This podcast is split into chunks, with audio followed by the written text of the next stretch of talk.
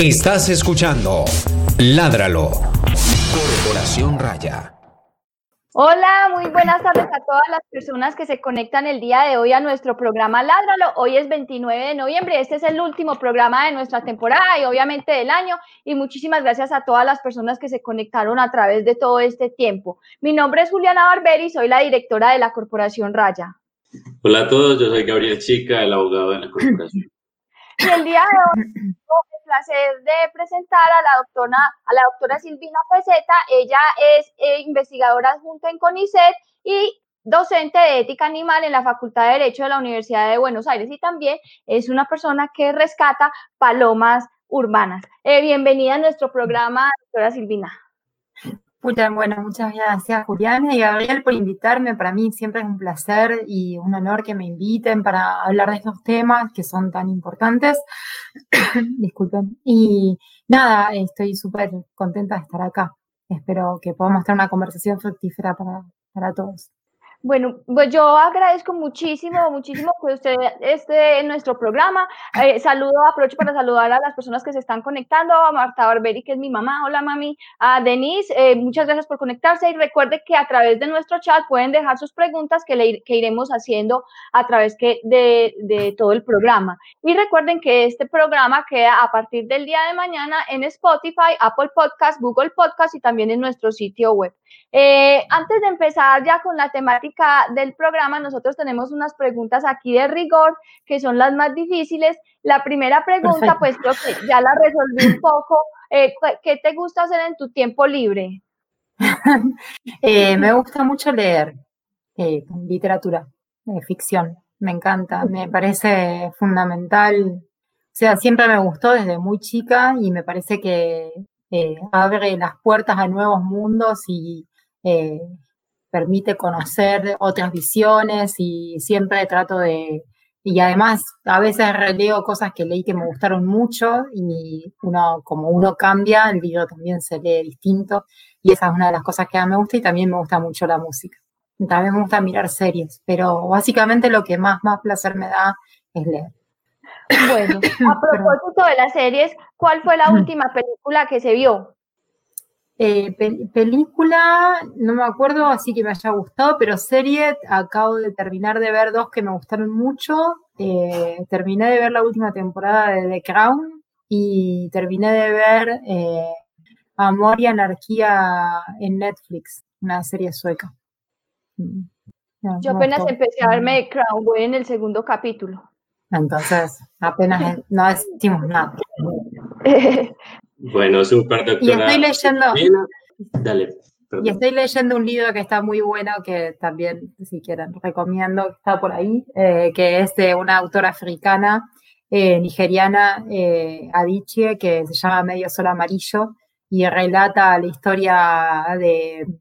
la creación y caída de Biafra y la guerra civil eh, que se sucede a este intento de separación de lo que era el territorio de Nigeria del Sur. Súper interesante, la autora, la autora es genial.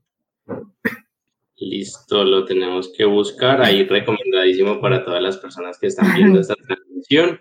Y entonces, bueno, eh, a, a, quienes están viendo les contamos que la doctora Silvina Peseta nos acompaña hoy precisamente para hablar de un tema que es muy, muy importante para nosotros y es eh, un poco cuál es como eh, esa relación que hay eh, entre el especismo, ¿cierto? Nos va a contar un poco qué, es esto, cómo funciona, cuál es esa lógica también especista y eh, cuáles son esas consecuencias para el derecho. Entonces vamos a entender un poco qué es esto del especismo y qué pasa cuando tenemos esa visión especista en el derecho. Entonces, no sé si comenzamos un poco, doctora Silvina, contando a todas las personas qué entendemos por especismo, qué es eso que estamos escuchando siempre y que a veces no sabemos tanto qué es. ¿Qué es? Sí, el especismo es eh, un término que acuñó eh, Richard Ryder y que popularizó Peter Singer en un libro que se hizo un clásico eh, del movimiento por los derechos de los animales, que ya tiene más de 40 años, que es liberación animal, y que es una palabra que permite dar cuenta de una forma de discriminación, injustificada porque uno puede, puede diferenciar justificadamente o injustificadamente, esta es una discriminación injustificada y por lo tanto injusta, contra determinados seres que tienen capacidades de sentir y por lo tanto tienen interés en tener buenas vidas y no sufrir eh, en razón de la especie. Entonces, para ponerlo con un ejemplo muy, muy obvio, por ejemplo, eh, la redundancia, cualquier individuo que sea eh, capaz de sufrir la tortura del encierro o la tortura de ser intervenido sin anestesia, debería ser protegido de esos actos dañosos independientemente de la especie a la que pertenece. Solamente cuando nosotros estamos sesgados o formamos parte de una cultura que incluye el derecho especista, es decir, que distingue y discrimina a los seres en función de la especie a la que pertenece, nos parecen aceptables determinadas cosas que le hacemos a algunos animales no humanos, pero que no aceptaríamos hacérselas a algunos a los animales humanos, a nosotros mismos. O incluso el especismo a veces adquiere la forma de discriminación entre especies de animales no humanos. Por ejemplo, en el flyer que ustedes armaron está muy bien la que hicieron esta, este paralelo, aparece un perro y un cerdo, porque muchas veces el especismo adopta esta forma de discriminar y proteger a unos y explotar a otros. Pero si a nosotros nos parece mal comer un perro, nos parecería mal, por ejemplo, eh, cortarle la cola sin anestesia a un perro, cortarle los dientes a un perro y explotarlo y tenerlo toda la vida privado de su libertad. Para, para algún fin humano absolutamente innecesario, lo mismo deberíamos pensar del caso de los cerdos. Entonces, eso, en resumidas cuentas, es el especismo. Y se habla de especismo porque eh, y se lo pone en paralelo con otras formas de discriminación también injustificadas e injustas, como el racismo o el sexismo, eh, que son también formas de discriminar a determinados seres simplemente porque poseen o no poseen una característica que es irrelevante a la hora de considerar qué es lo que nosotros debemos o no debemos hacerle a ese, a ese individuo. Por ejemplo, en su momento, cuando eh, las personas negras no podían votar en Estados Unidos, eso era racista porque el color de la piel de una persona no tiene nada que ver con eh, si está apta o no para votar, o sea, no tiene nada que ver eso, ese hecho. Sí podemos considerar otras cosas que no son discriminatorias, como por ejemplo establecer una edad para que las personas, para considerar de manera más o menos eh, razonable cuando una persona puede votar pero el color de la piel de una persona no tiene nada que ver, igual que su pertenencia, por ejemplo, a un género, no tiene nada que ver votar o no votar. Y en este caso el especismo es lo mismo. Las cosas que nosotros les hacemos a los demás animales están orientadas por esta idea del especismo que pone, que establece una, jerarquía de intereses y de, valía eh, en la que los humanos y sus intereses, no importa qué tan, qué tan eh, relevantes y vitales sea, siempre están por encima de los intereses de otros seres sintientes eh, que son generalmente mucho más importantes, como vivir, como no tener una vida de sufrimiento, como no ser torturados. Y eso básicamente es el especismo. Por eso, ya, por eso es la discriminación basada en la especie. Listo, súper clara esa definición porque nos muestra que es precisamente una forma de discriminar, ¿cierto? Y que el fundamento para esta discriminación es la especie. Em, hay un autor que se llama Johan Galton que habla como de violencias eh, estructurales, pues que hace varias clasificaciones y habla de violencias estructurales y entre esas está, por ejemplo, el racismo, el sexismo eh, y el especismo, porque nos dice que está generando una estructura en el pensamiento de las personas y que es tan arraigado que, en ocasiones no nos damos siquiera cuenta. Eh,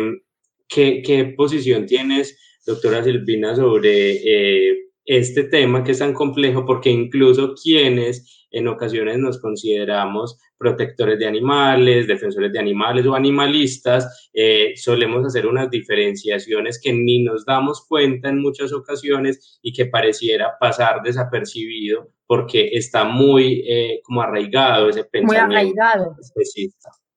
Exactamente, gracias por, por lo que acabas de comentar, porque a veces uno considera que el especismo solamente es una característica de las actitudes individuales de las personas y que además es una eh, actitud consciente y deliberada de las personas de discriminar y dañar a los demás animales solo porque son animales. Y en realidad es esto que vos estabas muy bien señalando, eh, es un... Es, el especismo tiene obviamente una expresión en las acciones individuales y en las elecciones de las personas que mayormente no son ni siquiera conscientes eh, y una dimensión estructural o social que permea la cultura, el derecho, la religión, eh, nuestras prácticas sociales, y hay un especismo estructural que es el que guía luego y hace opaco invisible este mismo, esta misma forma de discriminación, porque si bien sigue existiendo el racismo, el sexismo, la xenofobia, obviamente que esto está presente, es identificable, hay leyes que protegen contra este tipo de acciones, eh, tenemos eh, instrumentos incluso internacionales, pero el especismo en sí mismo ni siquiera es reconocido todavía, salvo en los círculos en los que se trabaja por los derechos de los animales, quienes están o en los círculos académicos que trabajamos con esta noción de especismo y antiespecismo, pero si no, no es algo extendido. Entonces, es opaco, es invisible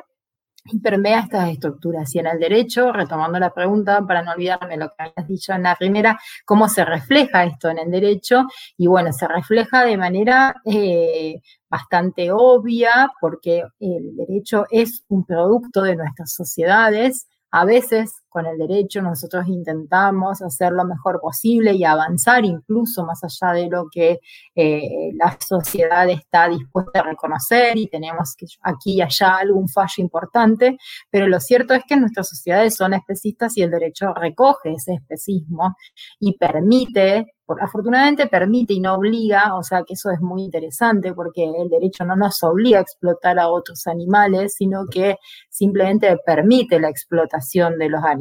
y eso, eso es muy importante, o sea, ni siquiera estamos en la mayoría de los casos en condiciones de tener que ejercer una resistencia o una desobediencia civil, porque es optativo explotar a los animales. Simplemente es una, es una posibilidad que nos da el derecho. Eh, pero a la vez, por ejemplo, en el que hay avances eh, para determinadas especies, hay eh, movimientos sociales que están pidiendo por los derechos de los demás animales en distintos países y tienen determinados logros tanto sea en reformas legislativas, sobre todo con los animales domesticados y ciertas em, y en, ciertos logros de imponer en la agenda pública, por ejemplo, castraciones masivas, esta, de, a poco con algunas especies, por lo menos, o los resonados casos Sandra, el menos conocido caso de la chimpancé Cecilia, el caso de los ochucho, que finalmente no fue eh, exitoso, pero que sin embargo marca, un, marca una importancia. Y después, por ejemplo, en Argentina lo que tenemos es eh, contradicciones dentro del mismo sistema jurídico, que por un lado tiene una norma de derecho penal en la que se habla de víctimas, con esa, con esa palabra los animales víctimas de crueldad o maltrato, y por otro lado otras, otros, otras normas que todavía lo siguen tratando como cosas. Entonces, explotar esas contradicciones, que no son las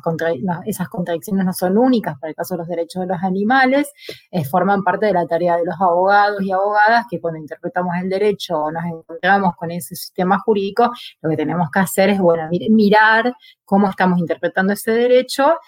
con, qué, digamos, con, qué elementos eh, estamos interpretando ese derecho, tanto elementos jurídicos como elementos extrajurídicos que siempre ingresan a la hora de interpretar interpretar las normas. Entonces, tenemos esta, esta cuestión. El derecho yo creo que para el caso del especismo es un elemento más eh, en la, digamos, en, la agenda de liberación animal o de, finalizar el especismo, pero es eso, es un elemento más y no es el único, y nosotros bien podríamos hacer eh, paralelos y aprender de otros movimientos sociales y de derechos humanos y de cómo fueron logrando eh,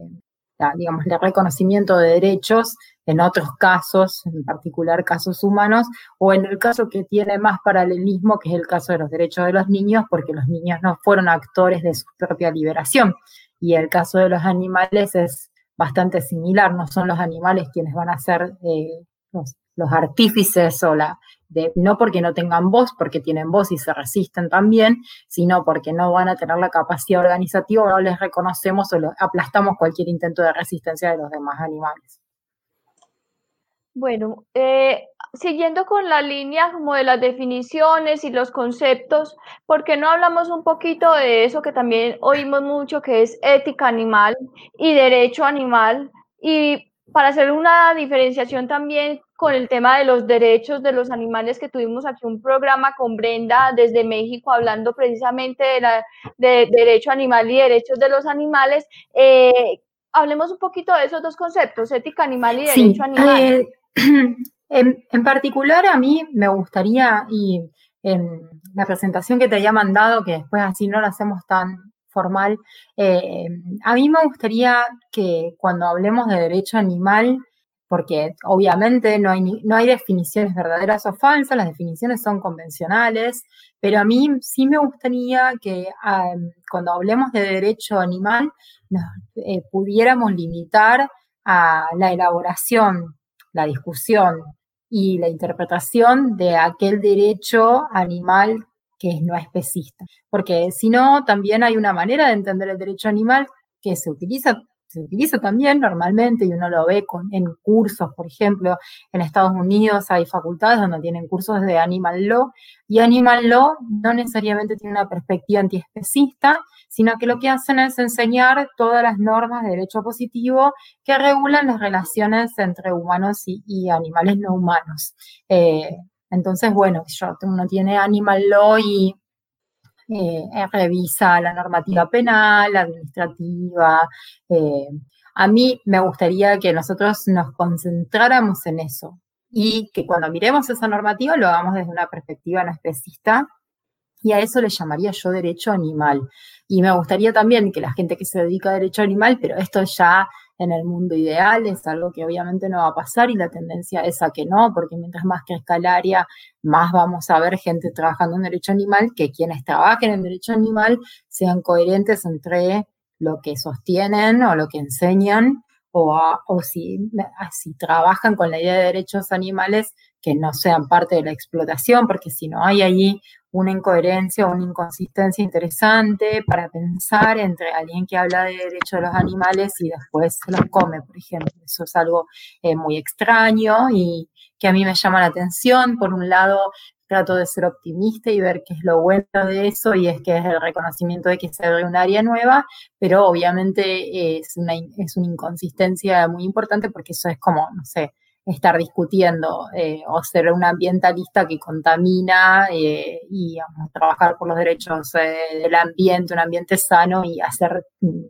ser inconsistente con su práctica o trabajar derecho de género, derechos humanos y ser una persona que discrimina, que explota a sus empleados, que los registra, o sea, miles de ejemplos. Entonces eso es lo que a mí me parece interesante del, derecho animal, pero bueno, digamos, eso es como ideal. Y después ética animal es otra eh, disciplina que obviamente forma parte de la filosofía, eh, y ética animal se desarrolla sobre todo justamente después de la publicación, no porque antes no haya habido, o sea, hubo publicaciones previas, incluso desde la filosofía en Grecia, que trabajaron la cuestión del estatus de los demás animales y que le debemos a los demás animales, si es que podemos usarlos como objetos o si son un otro al que le debemos respeto. Em, pero la ética animal en la contemporánea surge con la publicación del libro de Peter Singer y a partir de esa publicación empieza a surgir perdón, una cantidad de bibliografía que asume esta idea de que el especismo es, un es una forma de discriminación injustificada, que permea también nuestras organizaciones sociales y desarrolla a través de distintos fundamentos y se van viendo todas las corrientes de filosofía, la escuela crítica, eh, la ética de la virtud, el utilitarismo de Singer, posturas kantianas, distintas corrientes de ética que tienen su versión de ética animal rechazando el especismo. Y acá a mí me gustaría hacer algo, digamos, hacer un, aporte, si me permiten, que es que eh, me parece a mí que en el campo del derecho además de desarrollar el derecho animal o lo que nosotros conocemos como doctrina y analizar fallos y jurisprudencia y proponer reformas legislativas y hacerlo asumiendo una postura no especista, porque uno no puede hablar de derechos de los animales y después cuáles serían esos derechos si uno termina explotándolos, y eso si quieren lo pensamos después. Eh, me parece que en el derecho lo que a nosotros nos falta la construcción de teoría y eso me parece que es, es el área más, eh, más débil o menos desarrollada, porque ética animal está muy desarrollada, está tan desarrollada que ahora estamos frente a lo que se denomina el giro político, o sea, son los que hacen teoría política, quienes están encargando en los últimos años de pensar la cuestión animal, es decir, para arraigar estos derechos de los demás animales en territorios políticos concretos y pedir ya no solamente cambios de actitudes individuales, sino cambios en las políticas públicas y el reconocimiento específico de que los animales forman parte de nuestras comunidades políticas y no solamente deberían formar parte de nuestras comunidades morales. Y en eso el derecho está bastante atrasado y todavía a veces estamos empantanados en discusiones eh, que nos llaman mucho la atención a quienes somos eh, abogados o abogadas, como por ejemplo eh, la cuestión de si los animales deben ser sujetos u objetos, y es como que estamos muy centrados en esa en esa discusión y nos lleva mucho tiempo salir de ahí y eso es algo también extraño porque nosotros hace muchos siglos que en derecho reconocemos que existen personas que no son personas humanas y eso yo siempre hago el mismo chiste. En mi primer año en las facultades, para quienes somos abogados, en Civil 1 les ha pasado a ustedes, uno ve que existen personas físicas y personas jurídicas y nadie muere por eso, nadie le parece una idea extravagante ni excéntrica y aceptamos eso, pero cuando pensamos en que, en que, en que ampliar eh, a quien el derecho va a reconocer o le va a, atribuir el, carácter de sujeto, aparecen una serie de discusiones bizantinas que atrasan muchos siglos eh, y que nos estanca en eso. Así que parece que ahí hay cosas interesantes para hacer. Bueno, y ahorita decías algo bien interesante y es como la necesidad de, mm, digamos, avanzar en esa, en esa ética no especista ya como sociedad, ¿cierto? Como, como sociedad ir creciendo en esto para que efectivamente los cambios que se hacen desde el derecho, digamos, vayan avanzando en esa postura, porque creo que también es algo reiterado que quienes están trabajando en escenarios desde lo judicial, desde, desde lo legislativo, digamos, han empezado a interiorizar un lenguaje entre comillas, de protección a los animales sin derrumbar esa lógica especista y terminamos encontrando productos jurídicos que, están incluso eh, reproduciendo esa lógica y que, que decimos, bueno, es una ley que está protegiendo a los animales, pero sigue permitiendo su comercialización, o es una ley que está protegiendo a los animales, pero sigue eh, hablando de explotación en distintos campos. Entonces, eh, es también como que eh, los abogados y abogadas cuando damos un paso hacia, hacia el reconocimiento jurídico de los animales, siempre seguimos pensando que deben ser protegidos unos, ¿cierto? Pero que está bien que los otros sean explotados. Entonces, em, no sé si, si encuentras como un, un, de pronto una ruta que, que sea más coherente para que pensemos como sociedad en una verdadera liberación animal o, si en algún momento has pensado pues como un camino medianamente más lógico. Como decía antes, yo creo que al derecho a veces se le, se le exige o se espera demasiadas cosas del derecho como promotor de las reformas sociales. Incluso esta es una discusión propia de la teoría del derecho o de la sociología del derecho. Yo no soy muy optimista en cuanto a pensar que el derecho puede adelantarse mucho a, las costumbres y a la sociedad en la que vivimos. O sea, pienso que a veces puede operar como un motor de cambio y adelantarse un poco, pero no podemos esperar que eh, veamos reflejados en el derecho una postura no especista cuando la sociedad en la que está inserta y de la que es producto ese derecho es especista. Entonces, en esto me parece que es fundamental que el derecho trabaje en consonancia, por ejemplo, con movimientos animalistas no especistas, que son los que, por ejemplo, llegan al público masivo y, y ponen en la agenda pública y hacen visible, lo hacen muchas veces muy bien, eh, bueno, esta cuestión del especismo, de comer animales, de explotarlos, de no limitarse a proteger a perros y gatos, de ir más allá de eso. Entonces me parece que eso es algo que eh, va a depender, digamos, que el derecho va a acompañar eso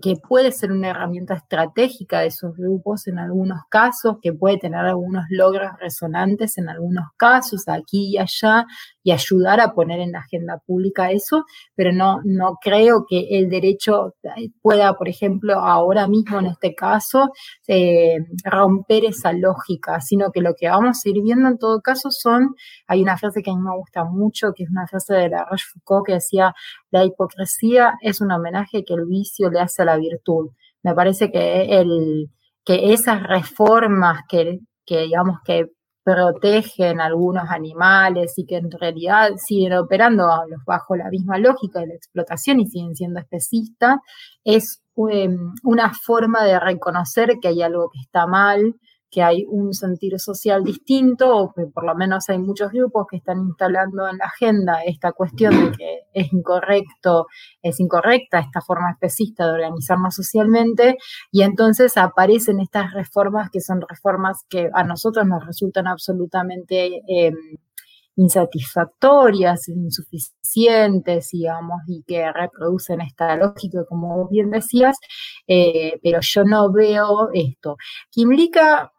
que es un autor que a mí me gusta mucho, que es parte del giro político, decía que a lo mejor hay avances inesperados en, tiene un texto muy lindo que se llama, eh, no está traducido al español, Beyond Personhood eh, in the Legal Debate, exactamente el título, todos sus textos están en la academia, él siempre los sube para que sean de acceso gratuito, y él decía, bueno, lo mejor estamos mirando, no estamos mirando otras cosas que están sucediendo a nivel social él es muy optimista, o sea, muy canadiense en esto, muy, muy optimista, decía, bueno, hay otras formas de reconocimiento de, los, de la pertenencia de los animales como miembros de nuestras sociedades que no se limitan a este reconocimiento de los animales como sujetos de derechos, porque además este reconocimiento hay que decir que se dio, o jurisprudencialmente en el caso que dio vuelta al mundo, y hay otros casos, que es un reciente de un elefante en Irak, eh, que favorecen animales que no eh, ponen en crisis el sistema de explotación de los demás animales. Por ejemplo, Sandra, la orangután que estaba viviendo en el cautiverio en el zoológico de Buenos Aires, no, le, no cambia el sistema de explotación. Sin embargo, es muy importante porque si tenemos a alguien, un animal humano declarado sujeto de derechos, nos permite poner una cuña en esa forma de interpretar el derecho de limitar la personalidad de las personas físicas o jurídicas. Em, pero eh, tenemos, tenemos, digamos, esta, esta dificultad. Entonces, volviendo, volviendo a la cuestión, entonces, eh, esta forma eh, que indica nos decía, bueno, hay otras formas, por ejemplo, hay jurisprudencia reciente en la que se reconoce que los animales eh, son miembros de la familia o que cuando muere un animal en un accidente no tiene solo valor económico o, por ejemplo, él mm, utiliza el caso del ejército norteamericano que recientemente reconoció a los perros que explota en el ejército como miembros del ejército y ya no como eh, parte del equipo. Entonces eso significó un tratamiento distinto, el retiro de esos animales cuando terminaban sus, eh, su, su, tiempo de trabajo eh, forzado en el ejército, que pudieran viajar de otra manera. O sea, él dice, bueno, hay otras cosas que están pasando eh, que quizás no son las que planearon incluso los movimientos animalistas, ni siquiera son las que se pretendieron llevar a judicializar y que eso van mostrando, van resquebrajando y van iluminando nuevas formas de relaciones. Y luego un montón de otras formas de relacionarnos con los animales que me parece que sí son interesantes y que eh, que se dan, por ejemplo, en los santuarios, en la gente que, rescate, que rescata animales y que los hace parte de su familia, que a partir del rescate de los animales empieza a pensar su relación con otros animales y, digamos, y esta disonancia entre proteger a unos y comer a otros eh, empieza a generarles eh, inquietud y malestar y cambian sus hábitos, pero yo creo que es un camino lento y que eh, que el derecho va a ir más bien siempre atrás y recogiendo esto y ocasionalmente adelantándose de alguna manera y podemos tomar esto para cambiarlo, pero como con otros cambios sociales es de la mano de eh, de, los movimientos, como fue el caso del de, eh, voto femenino, los, las, eh, los derechos civiles para las personas negras, eh, o sea, todos los, todo la consagración de los derechos humanos, o sea, nunca, el derecho fue solo, digamos, hay una lucha por el derecho y, digamos, uno tiene que pensarlo de esa forma. Eh, me parece lo que acabo, todo lo que acabo de escuchar me, me, parece muy valioso, me encantó y quisiera hacer un aporte sobre uno de las de lo que, que, dijiste ahí y es el hecho de que solo el derecho animal no va a ser el gran salvador de los animales, sino que definitivamente tiene que haber una articulación entre un montón de estrategias eh, que, que finalmente se han estado realizando durante mucho tiempo. Está como dijiste, el activismo, está por el otro lado las personas que se dedican netamente a la parte educativa, a la parte de sensibilización y divulgación de la, de la información, están aquellos que hacen una atención directa de los animales, que, que tienen sus santuarios, que hacen los rescates. Eh, pienso que todo todo eso es simplemente una forma de hacer un trabajo conjunto desde los saberes de uno, desde lo que uno ya sabe hacer, lo que tiene experiencia haciendo, y eso seguramente en conjunción va a ser una,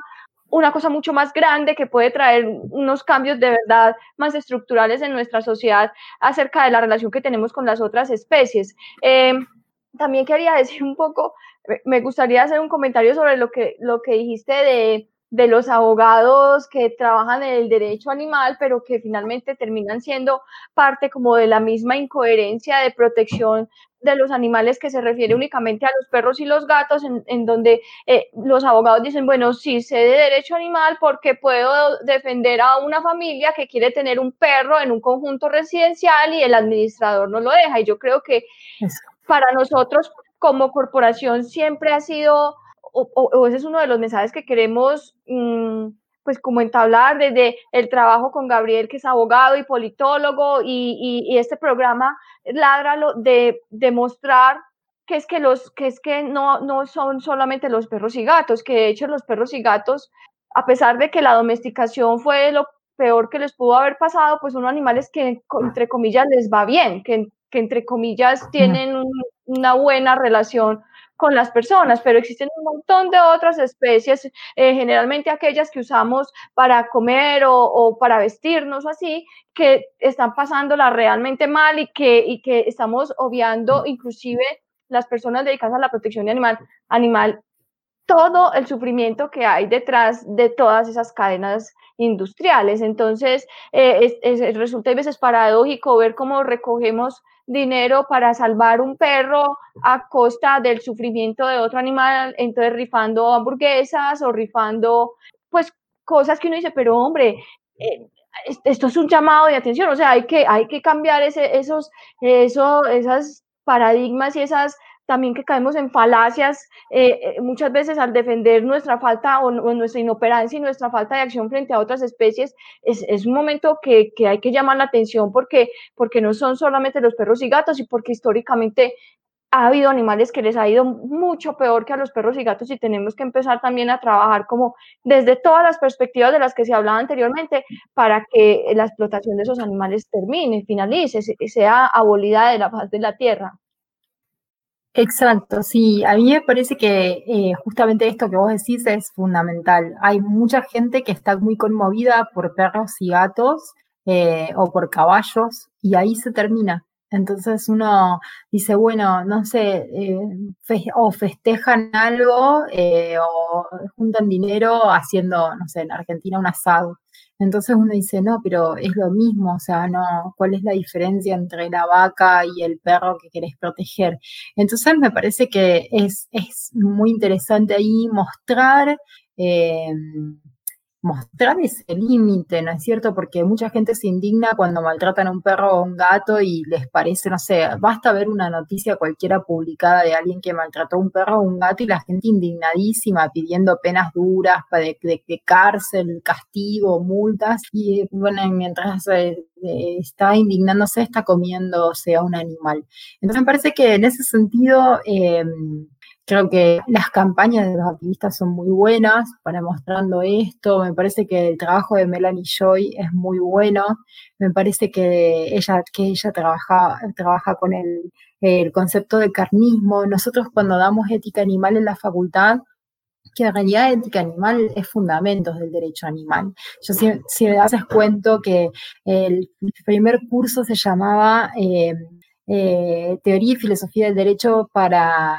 eh, los derechos animales. Y como era muy largo el nombre y era muy poco popular, terminó siendo ética animal. Y es verdad que damos ética animal porque el discurso está dividido en dos. La primera parte es fundamentos, que significa decir que hay un derecho, que es un derecho fundamental, los paralelos entre los derechos animales y los derechos humanos, o sea, hablar de derechos en ese sentido. Y después, corrientes de derechos animales.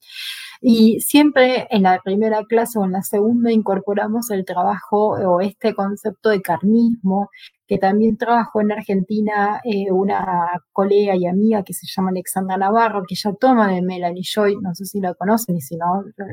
acá podemos recomendar para la audiencia, que Melanie Joy es una psicóloga norteamericana que trabaja con esta disonancia de comer a algunos y proteger a otros. Y ella incorpora el término carnismo, que también está ligado a otras investigaciones que hizo en su momento Carol Adams, que es una autora norteamericana que trabaja también especismo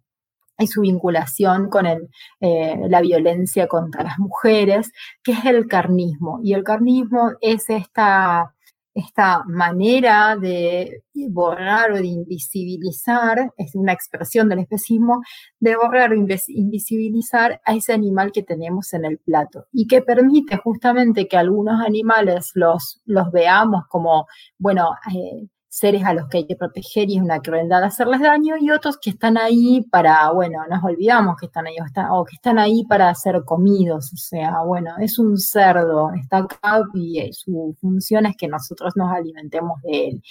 Cuando uno empieza a intentar desarmar eso y, digamos, y trabaja con eso, se encuentra con una serie de dispositivos culturales que trabaja muy bien, por ejemplo, Alexandra Navarro y que también trabaja Melanie Joy, que muestran, y Carol Adams, cómo, cómo operan, y esto a nivel cultural, y esto no es mi área de trabajo, pero digamos, pero nosotros siempre lo presentamos en,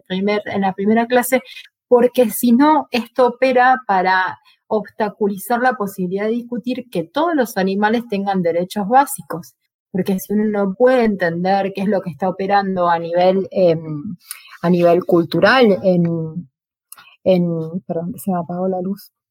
a nivel cultural, para, para entender por qué, por qué hay resistencia cuando uno habla de especismo o por qué hay resistencia cuando uno habla de no comer animales, es difícil avanzar en la discusión. Entonces me parece que esto es, es importante eh, que cuando uno trabaja estos temas también esté nutrido de otras disciplinas o por lo menos pueda ofrecer, digamos, pueda ofrecer lecturas complementarias para entender por qué nos cuesta tanto rechazar el especismo o por qué nos cuesta tanto entender que eh, no es consistente cuidar a los perros y a los gatos y para eso comer un cerdo, comer una vaca. Y como vos decías, la vida de estos animales también domesticados es muchísimo más dura, muchísimo más cruel que la vida de perros y gatos. O sea, tienen unas vidas miserables eh, y es mucho más preocupante. No con esto, eh, decir que perros y gatos están reconocidos y que todos la pasan bien, porque esto no es así, pero eh, por lo menos socialmente está muy mal visto maltratar un perro o un gato o eh, torturarlo y no así con una vaca o con un cerdo. Bueno, con todo esto que estás diciendo, sobre todo como de la presencia de, o la necesidad de ese, si,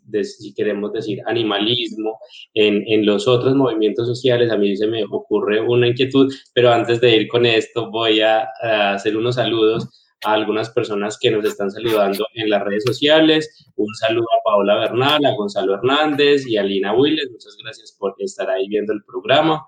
Y eh, volviendo a lo que estaba diciendo, entonces eh, decías algo que a mí me parece bien interesante y es como, como la necesidad de incluir en la agenda política incluso de, el movimiento social en distintas áreas, por ejemplo, el movimiento feminista, los movimientos obreros, los movimientos por la reivindicación de distintas poblaciones, eh, digamos, toda esta reivindicación también de, la protección animal, de los derechos de los animales, porque a mí me ha parecido que esto es algo bien complejo, ¿cierto? Y se me hace muy difícil entender como esa lógica que hay en los movimientos sociales, porque de un lado eh, estamos reivindicando los derechos de las mujeres y de la población LGBTI porque han sido históricamente explotados y explotadas. estamos eh, reivindicando los derechos de los eh, trabajadores porque han sido explotados, pero cuando llegamos a decirle mire, es que también explotamos nosotros a los animales. Ya ahí no, ya ahí no vemos esa figura de la explotación, ¿cierto? Nos hacemos los de la vista gorda y nos parece incluso que es irrisoria la comparación, que no tiene sentido esa comparación y, y es allí donde precisamente yo veo que hay como una barrera en el pensamiento y, y no sé eh, como cuál es tu posición frente a esto, ¿cierto? Y, y, qué podríamos pensar como una posible agenda para incluir esta reivindicación en las otras luchas sociales. Sí, gracias, es una, es una gran, es un gran comentario. Me parece que este es uno de los obstáculos eh, más importantes cuando pensamos en avanzar hacia el fin del especismo. Esto no va a ser posible si nosotros no establecemos alianzas y si otros movimientos sociales eh, progresistas o de izquierdas o de reivindicación de derechos no son los primeros y deberían ser nuestros primeros aliados a la hora de terminar con esta forma de explotación, porque como vos decís, eh, la explotación que les importa es la explotación humana y cuando uno les dice, no, pero fíjense que también a los animales los estamos explotando, ahí aparece como, bueno, una, eh, no, bueno, pero no es lo mismo, no son humanos, es una comparación absurda, o, o este temor de que si comparamos a animales con humanos, entonces vamos a hacer, eh, inmediatamente vamos a disminuir la causa animal, eh, eh, perdón, la, causa humana, vamos a poner en pie de igualdad humanos y animales, entonces denigrando a los humanos como si no se, trata, no se tratara de, no se trata de denigrar a nadie, se trata de elevar en todo caso el estatus de, los demás animales. A mí me parece que esto siempre me desconcertó, siempre me, es una situación que me pone muy incómoda. Em, y me parece también paradójico porque para los que trabajamos en derecho animal en general siempre estamos tironeados y somos vistos por la derecha, que es lo que a mí personalmente, si me preguntan menos me importa, como bueno, de izquierda porque defendemos esta cosa, pero por la gente de izquierda eh, como bueno, gente que no entiende cuáles son los verdaderos problemas que son humanos. Y por eso me, me parece que la, la, respuesta a esto es eh, enfocarnos en los trabajos de quienes... Eh, abordan la cuestión desde una perspectiva interseccional y muestran justamente las conexiones que hay entre las formas de opresión y que esas conexiones son simbólicas y materiales como mínimo, algunas son causales, otras son simplemente coincidencias, pero eh, la explotación animal no es inocua y cuando uno piensa cuáles son las razones que se dan para explotar a los demás animales, esas son las mismas razones que se dan para explotar, oprimir y discriminar a sectores humanos que, como bien dicen algunos autores, han sido animalizados porque la razón por la cual se han explotado algunos grupos humanos es porque se los considera menos que humanos. Entonces, ¿qué es humano y qué es animal? Es una construcción no solamente dependiente de las ciencias biológicas que establecen estas categorías de especies, sino que también es una construcción social. Entonces, revisar eso, revisar que las formas de explotación están interconectadas, que están conectadas por el mismo tipo de argumentos, que además son unas a otras eh, funcionales, que además, por ejemplo, la explotación animal impacta en sus consecuencias mucho más en los sectores sociales más desaventajados por por ejemplo, el impacto que tiene a nivel ambiental. Nosotros lo estamos viendo en este momento con eh, el acuerdo, los acuerdos que están haciendo distintas provincias de Argentina con el gobierno chino para instalar megafactorías porcinas, estas, estas formas de em, explotación hiperintensiva para criar cerdos esas, la instalación de esas granjas son en los sectores más desfavorecidos y el primer impacto y el más terrible lo van a tener en esas poblaciones más desfavorecidas. Entonces, en, términos de salud, en términos de ambiente, los trabajos más horribles los hacen las personas más pobres. Eh, entonces, uno no puede desconectar la explotación animal de otras formas de explotación. Y me parece que en ese sentido el enfoque interseccional es, es, es muy apropiado. Eso excede, por supuesto, lo que nosotros a veces podemos discutir en el ámbito del derecho, que no nos permite tanto juego, por ejemplo, cuando presentamos una demanda, no quiere decir que no lo podamos eh, eh, no, no, no, podamos expresar, pero tenemos un juego más chico de argumentos dentro del derecho. Pero afortunadamente, como decíamos antes, en este juego de alianzas y también en esta idea de que el derecho animal y la ética animal o el antiespecismo como movimiento y su expresión académica no se limitan al derecho. Entonces, eh, por ejemplo, en Latinoamérica, y yo estoy muy contenta porque formo parte de ese grupo, existe el Instituto Latinoamericano de Estudios Críticos Animales que toma esta perspectiva interseccional y conecta las distintas formas de explotación. Y tenemos una revista que es la revista de estudios críticos, la revista latinoamericana de estudios críticos animales, cuyos trabajos de distintas disciplinas, no solamente de derecho, filosofía, comunicación social, ciencias de la salud, eh, sociología, antropología, humanidades, abordan la cuestión de la explotación animal desde esta perspectiva interseccional, mostrando estas conexiones. Y hay muchos autores que trabajan esto y lo trabajan súper bien. Eh, y me parece que eso es muy valioso, me parece que ese es una, eso es algo que, eso es otra cosa más que nosotros tenemos que aprender cuando trabajamos el animalismo. Hay una expresión muy, muy interesante que uso también Kim Lika,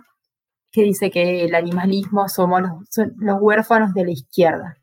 Entonces dice que los otros movimientos sociales no quieren, entonces la aventura hipótesis de por qué eh, no somos reconocidos, aunque esto no es siempre así. Por ejemplo, en Argentina y históricamente el feminismo, parte del feminismo fue antiespecista. Yo les recomiendo mucho, si ustedes quieren, en la página de Ética Animal, de Insta, en el Instagram que tenemos de Ética Animal, eh, fuimos colgando em, una serie de charlas que hicimos en un ciclo sobre,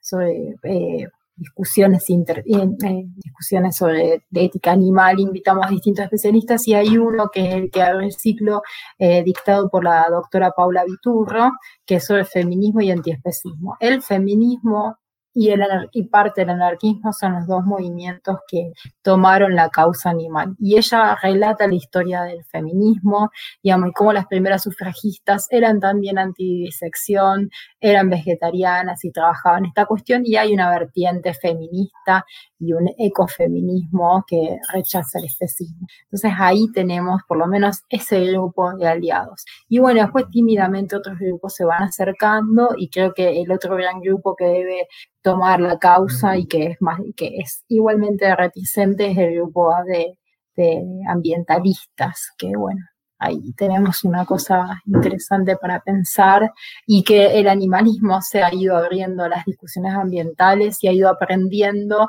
después de las acusaciones de que no entendemos cuestiones ambientales o de que no nos importa, pero a la inversa eso yo no lo estoy viendo. Eh, Gabriel estuvo en uno de los congresos eh, de, la revista, del instituto en Argentina, ya exponiendo ah. un poco el trabajo que él había realizado. Sí, súper, súper ese espacio. ¿Eso cuándo fue? ¿El año pasado? Bueno, mm, eh, el ah, año pasado. Sí. eso muy bueno. Sí, en Córdoba. Yo estaba en Alemania. Me perdí. Bueno, mm, algo, que, algo que usted mencionó ahorita y es el tema de cómo las personas quizás con menos capacidad económica muchas veces son también eh, vulnerables o son, por decirlo de alguna manera, víctimas de la explotación de los animales, que también sucede mucho, por ejemplo, eh, con el tema de las curtimbres, con la producción del cuero, con los químicos que se utilizan en ese tipo de producción y lo que sucede en las comunidades aledañas, que por lo general por los olores y por lo pues por lo pestilente que es el proceso, pues es, es el alejado y en sitios que están rodeados de personas que no tienen esa capacidad económica. Eh, muchas veces surge como la duda y la inquietud de, bueno, pero es que estamos en Latinoamérica, este es, este es, es un conjunto de países que tiene muchas falencias, que tiene muchas carencias económicas, donde las personas tienen muchos problemas, donde las personas no tienen acceso a los servicios básicos, ¿por qué vamos a preocuparnos por los animales o por qué incluirlos dentro de, del derecho o de, o de las discusiones jurídicas? Eh, ¿Cuáles crees que son esos retos que tenemos relacionando pues como la condición de Latinoamérica con la inclusión de los animales sí, en una creo que eso es fundamental, pero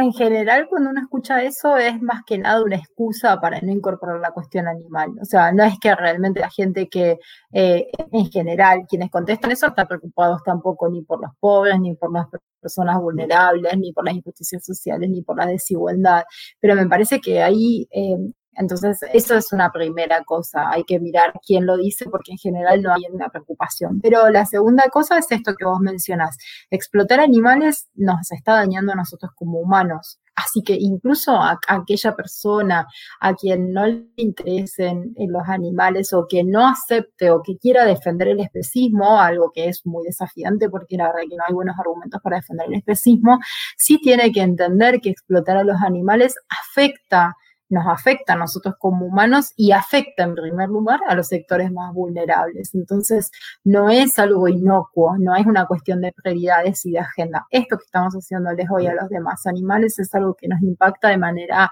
eh, absolutamente nociva y lo vemos y lo sostienen eh, organizaciones no justamente proteccionistas de animales como la FAO en su informe La larga sombra de la la que recomienda, por ejemplo, dejar de eh,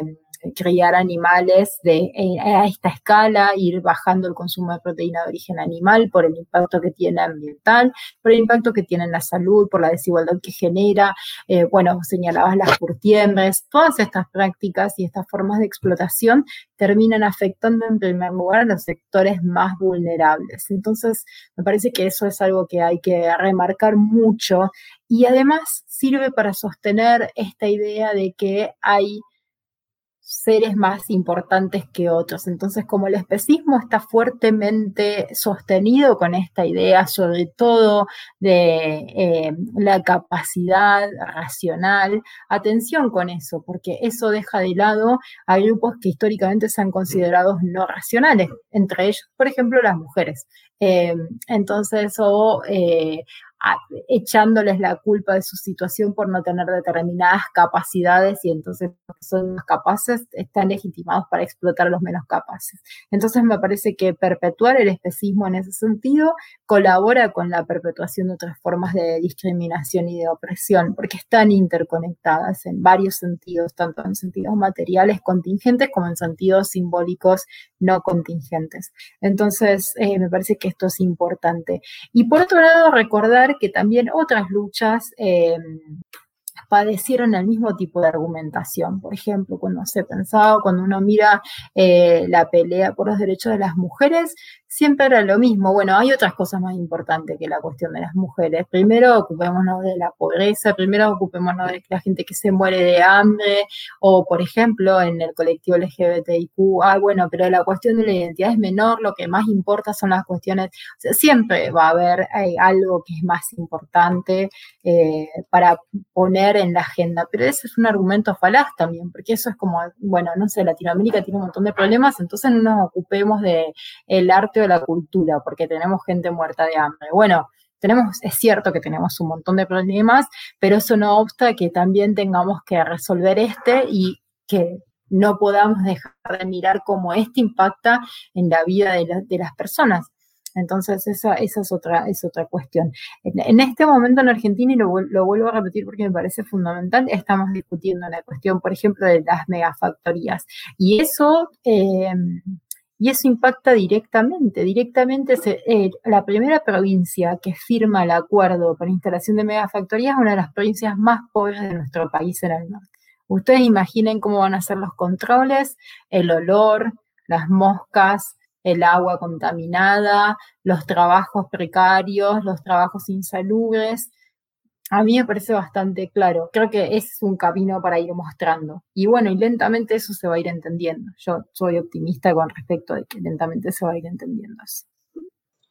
Bueno, a mí me quedó por ahí sonando un poco la idea que, que nos contabas ahorita de eh, que finalmente los animalistas o el animalismo es el huérfano de la izquierda, ¿cierto? Y, ah. y es algo que es bien reiterado y que digamos, lo que ha generado eh, es como la creación de subgrupos dentro de los movimientos sociales. Entonces vemos que hoy hay mm, feministas antiespecistas, incluso que se diferencian de las ecofeministas, em, movimientos anarquistas antiespecistas, ¿cierto? Entonces eh, termina como generándose unas divisiones en, digamos, elementos que son esenciales de, cada uno de estos movimientos eh, por la reivindicación de eh, esos derechos de los animales y de esa reivindicación en general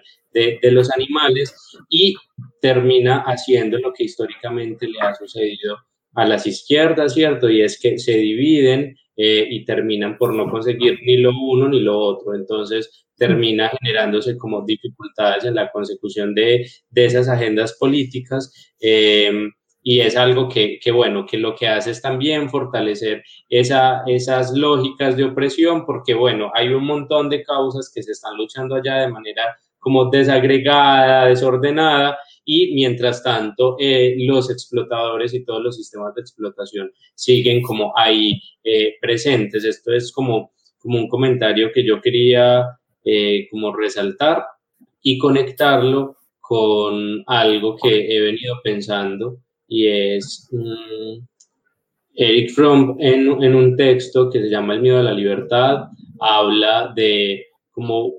un, una estructura, la estructura psicosocial que tienen como las sociedades contemporáneas, digámoslo de alguna manera, y que se establece como una lógica demasiado jerarquizada de todas las poblaciones, ¿cierto? Nos dice como que eh, hemos desarrollado una lógica eh, y unos patrones sadomasoquistas, ¿cierto? Nos dice, mm. estamos todo el tiempo respondiendo a los intereses de quien nos oprime, de nuestro jefe, de, de quien nos está oprimiendo en asuntos de género, en, en asuntos económicos, en distintos temas, pero siempre estamos encontrando a quién explotar, ¿cierto? Y estamos reproduciendo esa cadena de explotación. Entonces, es eh, algo que me ha generado inquietud y es que no tenemos una actitud de resistencia hacia arriba, ¿cierto? Donde, donde digamos, no quiero ser más oprimido en este factor y nos limitamos a saciar esas, como esa rabia y esas cosas, reproduciendo esa, esa explotación y esa violencia hacia quienes consideramos que están abajo en esta escala. Exacto. Entonces, eh, digamos, uniendo esas dos cosas, eh, como preguntarte qué, qué piensas que podría hacer que frene esa cadena, que frene esas formas de explotación. Y esa es una pregunta muy difícil que no sé si tengo respuesta para, para eso, pero sí me parece muy acertada. O sea, es muy complicado. No sé si From tenía una respuesta para eso. Eh, pero sí, me parece que me parece que pasa eso, que es, eh, que es, correcto el análisis. Entonces, en lugar de resistirnos, lo que hacemos es nuestra frustración dirigirla hacia quienes están debajo. Y bueno, entonces, justo yo me iba estaba por leer un libro que se llama ¿Por qué preferimos la desigualdad? de un sociólogo eh, francés, François Duet. Eh, que me parece que podría ayudarnos a pensar eso. Y tiene otro libro sobre la igualdad en el caso humano, pero me parece que también ilumina esta diferencia entre la igualdad de posiciones o la igualdad de oportunidades. Y me parece que, y él da cuenta de esto, de que nosotros preferimos la desigualdad. Entonces, quizás haya algo ahí en, lo humano que necesite siempre o que esté demasiado construido sobre la base de afirmarse en, la necesidad de encontrar un otro al que consideramos inferior por alguna razón. Eh, o que etiquetamos como inferior y que eso nos, nos, nos permite liberarnos de la frustración de a su vez ser eh, explotados. Pero no tendría una respuesta a semejante pregunta filosófica, demasiado mucho para mí. No, y que si la tuviéramos estaríamos ya... estaríamos ya, ya hubiéramos terminado con el tema, qué sé yo, sí. No, a veces lo que sí pienso es que em, y esto si me permite algo completamente subjetivo, digamos, y de experiencia, me parece siempre que cuido animales, les pasará a ustedes si también hacen eso, o también pasará si uno cuida a una persona en estado de vulnerabilidad, un niño, una niña, una persona que está enferma, me parece que siempre ayuda mucho. Em, nos conecta mucho con la vulnerabilidad, digamos, y ese, ese servicio de ayudar eh, y de relacionarnos de otra forma, eh, a lo mejor sirve como una pedagogía de, digamos, del amor y del cariño. Yo, yo pienso cuando rescato, vos me presentabas como que rescataba palomas, eh, rescatar una paloma que es un animal tan poco querido, eh, tan mal visto, tener que alimentar ese animal que es dependiente de nosotros, que a veces no puede ser, no puede reciprocar como un mamífero, como un perro, como un gato, porque se asusta, porque no, digamos, no tienen los reflejos faciales como expresiones en las que uno se mire y pueda, digamos, entender como cuando uno acaricia un perro. Eh, digamos, y ese acto de servicio a lo mejor serviría, digamos, como para conectarnos de otra manera y mostrar que, y mostrarnos la vulnerabilidad y mostrar, digamos, y, y, bajarnos y, digamos, y, bueno, y, ponernos al servicio de, un otro al que normalmente consideraríamos inferior y que en realidad está en inferioridad de condiciones porque depende de nosotros si nosotros podríamos decidir abandonarlo y, que muera, por ejemplo, dejar de atenderlo. Pero no se me ocurre otra cosa, es más bien es una reflexión que, que siempre pienso cuando tengo pichones y me levanto a la mañana a alimentarlos y o, o ayudo a mi perro que está muy enfermo y bueno, parece que eso es como una es algo, algo para empezar a pensar, como, como que a lo mejor eso nos ayuda a pensar las relaciones con los demás animales de otra manera. Pero no sé si responde a la pregunta o si está, o si está en esa línea. Sí, no, está muy bien, sobre todo porque creo que aporta elementos para eso, ¿cierto? Para entender cómo es esa relación que tenemos con, con los distintos animales, también eh, como cuáles son esos momentos en que también el, el ser humano, eh, las personas humanas, tenemos como, eh, como una mayor sensibilidad también, ¿cierto? Para entender ciertos, ciertos fenómenos y que, y que es también creo que parte de ese camino llegar a, esos momentos sensibles eh, y mucho más empáticos que todos somos capaces de, percibir, de sentir, de vivir. Entonces, como también creo que desarrollar esas capacidades hace parte de, ese camino. Eh, para terminar y para dar como un cierre al programa del día de hoy, yo quisiera que habláramos un poquito de esos retos y desafíos que tenemos eh, por lo menos en Latinoamérica, para construir un derecho animal antiespecista, para empezar como a, incluir a los todos los animales, a todas las especies animales en esa protección de la que tanto hablamos. ¿Cuáles crees que son esos retos que tenemos a futuro? Me, parece que uno de los retos fundamentales que tenemos tiene que ver con el sistema alimentario. Me parece que eso es, digamos, uno, de los grandes eh, problemas. Eh, tiene que ver con esta, con esta tendencia a la reprimarización de la, que hablan algunos sociólogos ya en Latinoamérica, de la reprimarización de la economía y de convertirnos en, bueno, en seguir explotando nuestra naturaleza, entre comillas, una naturaleza que no me gusta, con la que no me siento cómoda, pero seguir explotando la naturaleza y a los animales eh, con el enorme daño que eso implica para nuestra sociedad y con la dependencia que eso genera, porque nosotros seguiríamos en este camino de producción de materia prima, aunque los animales no son cosas, eh, y ese es uno de los, de los grandes problemas. Y el otro gran problema que tenemos es la violencia explícita que hay en nuestras calles, eh, no solo entre humanos, sino entre humanos y eh, animales. Eso es algo que no se ve en otros países eh, y que daría por tierra esta, esta teoría o esta hipótesis de que la violencia entre hacia, hacia, los demás animales es posible porque ocurre a puertas cerradas. En nuestras calles, lamentablemente, nosotros vemos la violencia tanto entre personas humanas como entre eh, personas humanas y mm, animales no humanos eh, todos los días. O sea, basta salir un rato para ver eh, caballos explotados, perros en pésimas condiciones. Incluso en las zonas rurales no todas las explotaciones son intensivas y a puertas cerradas. Esto se ve en los pueblos, los mataderos eh, o los frigoríficos, como a veces lo llamamos acá, uno puede escuchar a las vacas gritando o están instalados en zonas urbanas. Entonces, em, me parece que esa es, es, es un desafío desarmar esa violencia eh, e interconectarla, como decíamos antes, a las formas de explotación que se ven más claras quizás en Latinoamérica que en países desarrollados, en donde se produce la mayor cantidad de bibliografía, por otra parte, de ética animal y derecho animal. Entonces nosotros tenemos acá eh, una situación especial eh, y algunos ven como un camino auspicioso, pero es un camino que yo no he explorado, la verdad, o sea, no soy especialista en el área, de retomar culturas ancestrales o de pueblos originarios que nos ayuden a iluminar otras formas de relacionarnos con los demás animales. Esta es una propuesta que hacen algunas, algunos autores y autoras. Yo no, no, la conozco, sería lectura para el futuro, pero me parece que nosotros estamos en condiciones de,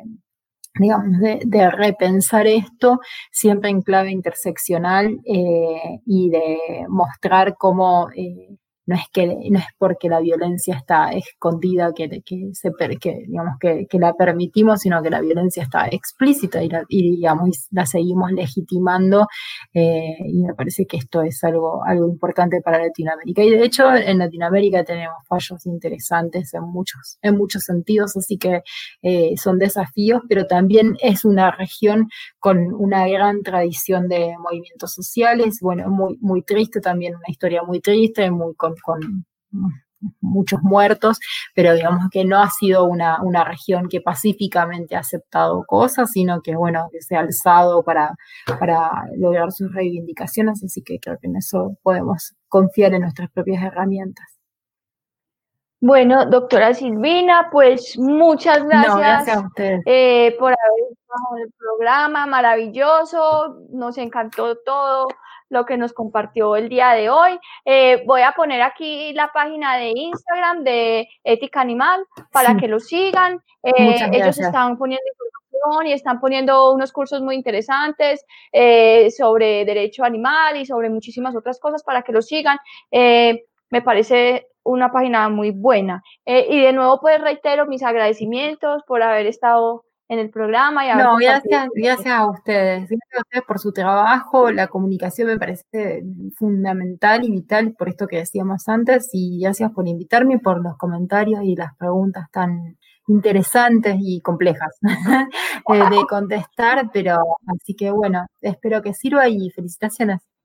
Bueno, y a todas, a todas las personas que se conectaron durante este año en nuestro programa Lara, lo que escucharon los programas, que los compartieron, que utilizaron la información para defender a los animales. Muchísimas gracias. Este es el último programa de este año. El próximo año volveremos a estar aquí con una imagen reformada, con una con una, como un nuevo aire, porque, pues no sé si la doctora Silvina sabe, nosotros nos ganamos un...